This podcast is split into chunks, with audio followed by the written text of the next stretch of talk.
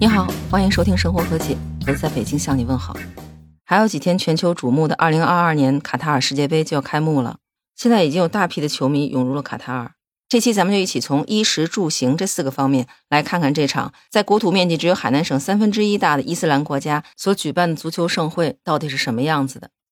我不知道您是不是留意到了，这场世界杯最与众不同的一点就是，它不是在通常的六七月份举办，而是在年底，大多数北半球的国家都处于冬季的时候。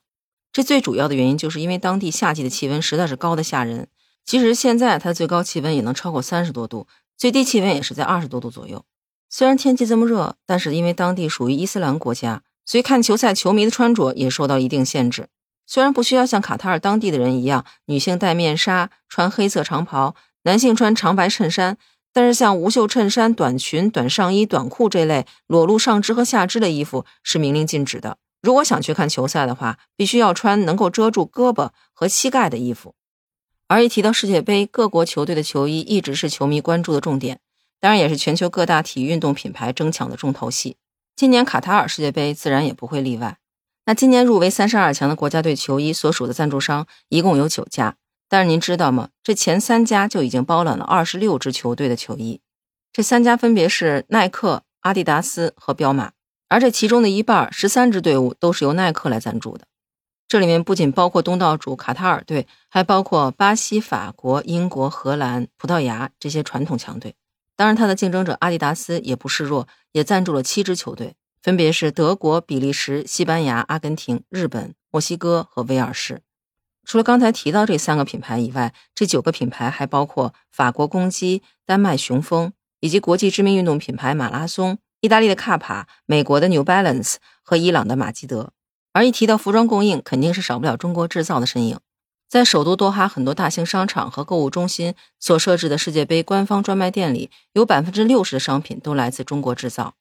因为商品质量很好，价格又很亲民，大概每件球衣在三百人民币左右，所以受到了球迷和当地居民的欢迎。很多专卖店的销量都超出了预期，所以他们也向官方指定的中国供应商增加了订单。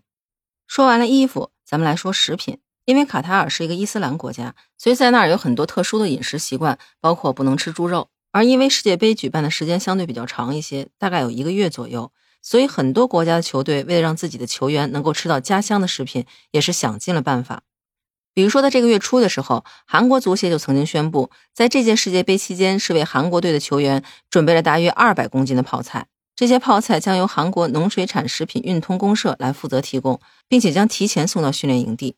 不仅如此，韩国还派了四个为运动员提供帮助的工作人员提前抵达了卡塔尔。他们携带了一吨的行李，包括球员的服装、烹饪调料、厨具，还有医疗物品。您看，准备多充分，连厨具和调料都带到世界杯的训练基地了。这家运通公社的社长也表示，希望韩国球队的队员能够吃完韩国泡菜之后，加油踢出精彩的比赛。他们这个公社也是希望能够通过向世界杯介绍代表韩国食品的泡菜，来提升韩国的地位。看得出，准备已经非常充分了，泡菜是已经到位了。至于韩国队在这次世界杯是不是能取得优异的成绩，那咱们只能拭目以待了。虽然说这届世界杯没有中国队的身影，但是却有中国食品的身影。有媒体报道说，有一家来自河南郑州的世界杯合作商，有上百名工作人员以及一千五百多辆大巴是被派往了卡塔尔。其中有一名工作人员从河南带了十五斤的油条蓬松剂到了卡塔尔，目的自然是在卡塔尔给自己的同胞炸油条。这个新闻爆出之后，也有网友调侃说：“连油条都登上了去卡塔尔的飞机，我们的国足却没去。”调侃归调侃，我相信很多球迷还是非常希望在世界杯中能够看到咱们国足的身影的。我不知道您听说过这样一句话没有？看球不喝酒，人生路白走。这说明了啤酒在世界杯期间是多么的重要。可是卡塔尔作为一个伊斯兰国家，在公共场合饮酒属于违法的行为。而且这之前，卡塔尔世界杯的组委会也曾经规定，所有入境的游客都不许携带酒精饮料。如果携带的话，是会被罚款，甚至会被扣留审查的。没有酒精的世界杯，这听起来总觉得少了些什么。再加上这届世界杯预计能够迎来一百二十万的外国游客，而这些游客大部分都是来自于啤酒文化盛行的欧美国家。而因为组委会颁布的这个禁酒令，也让很多球迷对这次世界杯的观赛体验产生了质疑。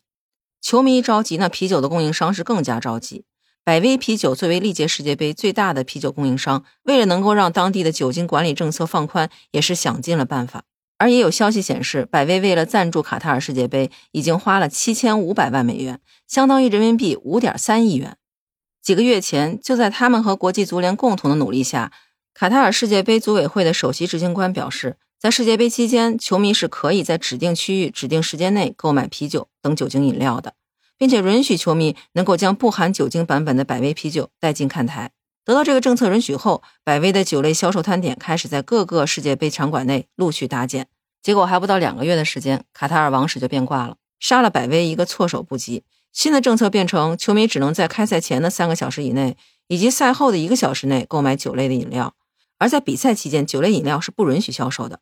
而且王室还要求百威把设置在比赛场馆内的这些啤酒销售摊位都搬出去，因为他们觉得卡塔尔是一个伊斯兰教的国家。对饮酒是有严格的限制的。如果在场馆内公开销售大量的酒类产品，很有可能会引起市民的不安，甚至会造成潜在的安全问题。当然，有可能是为了安抚一些球迷的情绪，所以组委会在郊区设立了一个专门提供啤酒的球迷区。在下午六点半之后，球迷是可以在那儿自由购买啤酒的。那刚才咱们提到了，预计有一百二十万的外国游客将涌入卡塔尔。可是您知道吗？卡塔尔的全国总人口也不过是二百八十万。在这么多人涌入这个国家之后，可以想象他的住宿和交通压力有多大。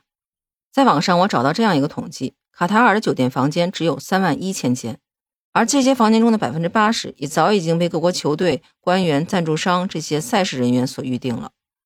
所以，为了增加住宿的供应，卡塔尔是想尽了一切的办法，包括咱们知道的民宿、公寓全都用上了，而且他们还采用了一些非常规的住宿资源。怎么个非常规法呢？比如说，有外国媒体报道说，在多哈的港口将停泊三辆游轮，作为游轮酒店。这样的话，大约可以提供五千个房间。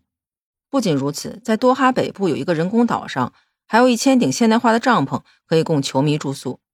除了游轮和帐篷以外，他们还在多哈机场不远的地方修建起了六千个有点像集装箱一样的板房。这些房间里面除了有两张床，还有床头柜、小桌子、空调以及带淋浴的卫生间。